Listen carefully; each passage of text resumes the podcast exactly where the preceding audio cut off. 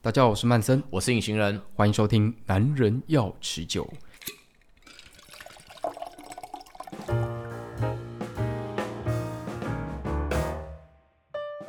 隐形人，我们上一次在讲到这个血腥玛丽当早餐酒的时候，嗯哦、对早餐酒，我一直在想说上面插这个西洋芹好像有点诡异哦，我就上网查了一下，我发现哦，不止西洋芹这么简单呢。对，你如果去 Google 那个一个词，你就 Google Bloody Mary，然后后面加一个 garnish，garnish 就是指装饰物，嗯，你会发现哦，真的非常非常的浮夸的装饰物都有。我看到的是有虾子，虾子算客气的，好客气。对，我有看过，就是上面有汉堡。哦、有乐牌，哦、有披萨，嗯，还有热狗，什么乱七八糟的食物，你想象得到都可以放在上面。哇塞，哎、欸，它为什么会有这么多奇形怪状的东西，而且还这么重口味的在上面？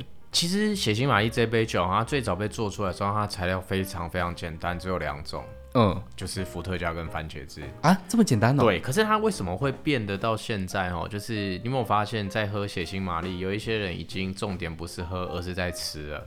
哎、欸，对对，就是它的重点是吃上面那个东西，所以后来呢，有诞生一种特殊的饮食文化，就是因为血腥玛丽来的，它叫做 Bloody Mary Bar，Bar、哦、就是酒吧那个 bar。嗯对，你如果去 Google 这个东西，你会发现啊，它通常会有两种方式呈现。嗯。第一种就会有一些书专门教你怎么做 Bloody Mary Bar。他就把你的家里弄的就是有一点像是一个自助餐这样子，把各种的装饰物、各种的食材分盘分罐这样子装好，然后你可能就某天的早午餐你就邀你朋友来，然后邀你朋友来之后就来一人发一杯酒，然后你自己撒你要的调味料，你自己放你要的食物，自己在家里有一点像是一个早午餐派对这样子。哇塞，这是第一种。然后另外一种就是我之前有在一些国外的，就是算是他们的 buffet，也有看过，他就是。现场直接摆 Bloody Mary Bar 给你看啊，重点其实就是吃了，酒已经是其次了，它就是一个开胃酒的感觉。对，而且血腥玛丽这一杯酒啊，做料理的人，嗯，哎、欸，应该说我们做鸡尾酒的人会觉得它是一杯鸡尾酒，嗯，可是做料理的人呢，会觉得它有点像番茄冷汤。哦，哎、欸，对，对啊，因为鸡尾酒这个东西通常不是酸甜，要不然就是苦，要不然就是甜，要不然就是不甜不苦。对，啊、很少有一杯鸡尾酒会做到又酸又甜又咸又辣。啊，如果有不喝酒的人，甚至会觉得有点苦味。哎、欸，那他根本就可以当开胃汤啊。对啊，所以有一些人会觉得说，这就是番茄冷汤啊。哇塞，哎、欸，太酷了。然后从原本最早这个什么只有呃柠檬角，它最早只有柠檬角当装饰，只是现在真的是装饰物很多。不过它怎么演变成这样，这个历史就是非常非常的漫长。哎、欸，这我觉得我们可以开一集来专门讲这个血腥玛丽，血腥玛丽的历史哦。不过讲到装饰物，我有想到一些酒，我觉得也算是。做调酒的人比较会知道，但是一般人可能不知道。比如说，我想举一个例子，叫马景。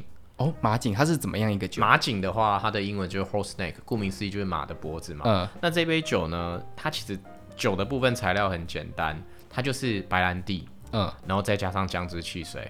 哦。那你想说，哎、欸，就这么简单的酒，为什么装饰物？对，为什么装饰物？因为它叫 horse neck，它 horse neck 可能它就是要你用那个一整颗的柠檬，嗯，然后呢把它去皮。而且你去完皮的时候，你必须中间都完全不能断，把它弄得有一点像是一个卷曲的那一种状态，整个把皮这样整个退下来，是，你就可以拿到一个长条的这个皮。然后呢，你要把它的最顶端挂在杯缘，嗯，对，它看起来就很像上升的一个螺旋这样子。啊、是，对对对，啊，这杯酒叫 horse neck。那最麻烦最麻烦就是切那个柠檬皮，那个要练过才有办法切得出来。哎、欸，我我想到它不是就是把果肉切掉而已。不是，是把果皮，但是你必须在切的时候，你必须把整个柠檬的皮都去掉，去的同时它还不能断掉，它必须这样子拿着，就有点像是在削苹果这样，嗯、只是在削皮的时候，就是你要一直转圈，一直转圈，然后转出那一条卷皮出来。哦，我以为它是只有转那个一小个柠檬角的皮，不是不是不是，它是整颗柠檬要把那个皮整个去下来，而且中间不能断，而且柠檬你本身还要把皮去干净。那这个其实是很耗工的，哎、欸，这看起来很简单，其实它很麻烦。它其实材料很简单，它难是难在做。所以我有一次很好笑，我去那个小樽，就是北海道那个小樽，嗯、然后我在那个酒单上面，我就看到说，天啊，这边店居然有做马景。可是当我在专心看了一下，它那个马景的酒特别特别贵，我记得好像其他酒都是两千左右日币，就那一杯酒我记得好像到三千五。哇，就是多那一千五买那一个皮卷这样子的概念。哇、呃，那自己做好了啦。没有没有，自己做很难做，那个要这样子切，其实是要练习很久的。啊，其实用削刀不是也可以，慢慢刮，慢慢刮。嗯，削刀比较没有办法把柠檬皮整个削下来，而且很漂亮下来，还是要有刀子比较好削。嗯、就是手工要好了。对，手工要好。那当然了，如果你很不重视一定要有那个的话，其实你只要有白兰地跟姜汁汽水就可以做这一杯酒，但是这样做出来就不叫马景了。它就只是一般的调酒，对，就是姜汁汽水加白兰地。对，那除了刚才这两杯酒之外，那还有没有其他就是也让人家为之一亮的这个鸡尾酒的这个装饰物？有一个东西，我觉得在我自己跟同学互动过程中，我觉得很好玩的，就是他们对小雨伞都很有反应。哦，你说热带调酒？对，热带调酒会有那个小雨伞。这个小雨伞哦，可以另外提一杯酒，就是蓝色夏威夷。嗯，我们上次有提到颜色的部分嘛？对。那蓝色夏威夷这杯酒呢，它就是可能是最早开始用这一种装饰物的一杯鸡尾酒。嗯，对。然后它的发明人就是在夏威夷当地。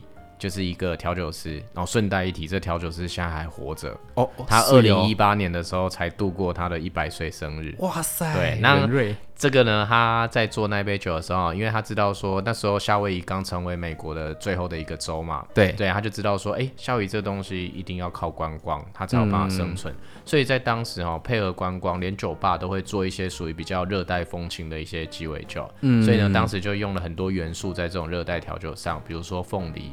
凤梨叶，然后还有就是兰花，好，兰花就是我们去夏威夷玩，它不是会给你挂一个花圈吗？对对对，它是应用在鸡尾酒上面，太酷了。可是呢，它最早最早，它在出酒的时候，它是用有一点像是甘蔗棒，就是那种甘蔗干。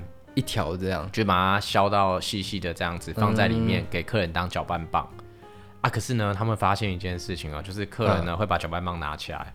然后不知道放哪里的时候，它就会放进烟灰缸。本来就是啊，垃圾对，可是问题是放进烟灰缸之后，它就会弄得黏黏脏脏的，很恶心。啊、对，对，所以就是调酒师就想说，有没有什么东西呢？是我只要给客人，他绝对不会去做这种事。所以他就想说，那我就放，他就设计这种小雨伞在上面。哎，可是刚才甘蔗干它的功能有搅拌，那这个小雨伞，小雨伞就是纯装饰了。哦，纯装饰。对，然后呢，小雨伞放上去之后呢，大家一看到就哇，这东西怎么那么可爱？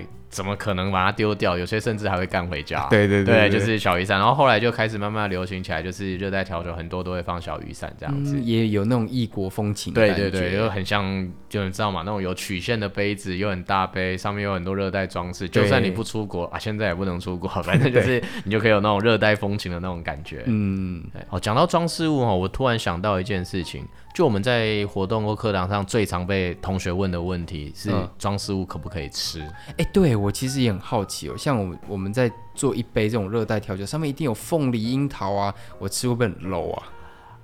对，我觉得这个才是真正的问题。它担心的其实并不是 care 那个东西到底能不能吃，因为那东西就是食物啊，怎么会有不能吃的问题？他 care 的是说，哎、欸，吃这东西会不会很怂？对，我觉得基本上是不会，呃，因为它就是装饰物嘛。那它本身是可以吃的时候，就像我们出去吃一些料理，对，它本身也是会有装饰物啊，比如说。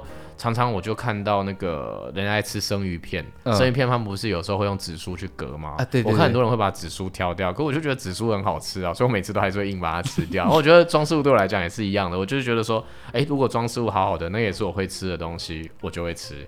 啊，啊当然有一些像有一些装饰物我就不敢吃啊，比如说像马丁里有一些地方会放橄榄，嗯，啊、我就不敢吃橄榄。我通常在做之前，我就会跟他说，哎、欸，可不可以不要放橄榄？嗯，对，像这种的话，就是你不喜欢吃就不要吃，喜欢吃你就把它吃掉吧。嗯嗯嗯。不过哦，我觉得吃的先不要讲了，光是做这个果雕我就觉得麻烦死了。我这边还要准备水果，还要切角，然后还要柠檬皮什么的，弄一大堆。哎，我其实只是想在家里喝一杯很棒的鸡尾酒，我可不可以就不要放这些果雕啊？我觉得有没有果雕哦，对于风味的影响，说真的没有真的很大，是不是？对，但是问题是感觉差很多啊。啊，对啦，那你可以想象一下，蓝色夏威夷如果就只有一杯蓝色的，然后上面什么都没有，你讲要蓝色夏威夷也很奇怪啊。也是，对不对？然后再加上刚刚提的那个马景，就是最好的例子。嗯，你马景如果说你有雕那个东西，你可以卖三千五；你没有雕那个东西，你卖两千，人家都嫌贵。也是，对啊。所以我觉得鸡尾酒本身的文化不止装饰物，其实我觉得我们以后也可以来聊聊杯子。嗯，对，因为杯子也是鸡尾酒。你说，哎、欸，我为什么不准备一个杯子，从头到尾什么酒都用那个杯子就好？欸、对，一样的道理啊。因为你如果每一杯酒你都这样子用啊，你怎么拍照打卡上传？人家要觉得每次看你的东西都只有颜色不一样，也不知道里面到底装什么，色素装不一样。对啊，你就是你今天有个果雕或装出什么，那个酒看起来就会比较不一样。哎、欸，那这样说的话，我如果势必要做果雕，有没有什么比较好入手或是比较好学习的方法？其实有一些果雕是真的很难切，但是有一些果雕其实它甚至连刀都不用用。你如果有兴趣的话，我跟你说，你可以直接去 Google 啊，现在 Google 图片很方便，你直接 Google cocktail garnish，你就可以看到各式各样。有一些它甚至只是运用剑插，剑插就是我们用来串一些鸡尾酒的一些水果的，把材料串在一起。对对对啊，有的时候你甚至就是撒一些花瓣就可以啦。像我们在做酒，有时候上面就撒一点点的玫瑰花瓣。哎、欸，像有一些奶酒，是不是上面就会撒这种？对，或者是你直接去那一种，呃，比如说卖干货的，就是有人卖一些干燥香料什么的，对、嗯，你就是直接撒一点点在上面，那看起来就非常非常厉害。撒、哦、一点玫瑰花瓣，然后另外一种就是，我觉得有一种装饰也很好，就是薄荷叶啊。哦，你做完之后就是抓个几株，然后稍微直接插在上面，哦，也很好看。莫希豆，莫希豆也是这样子啊。我是说，就算不是莫希豆，你只要觉得那味道会搭，你插个薄荷叶其实很简单。嗯，对，你就不用真的动刀。很多果雕甚至连刀都不用用。所以其实要简单还是很简单啦，就是看你有没有心想要把这。而且我觉得这跟个人美感比较有关系。你只要是厉害，你就把它当插花嘛，对不对？就是摆出你觉得好看的样子。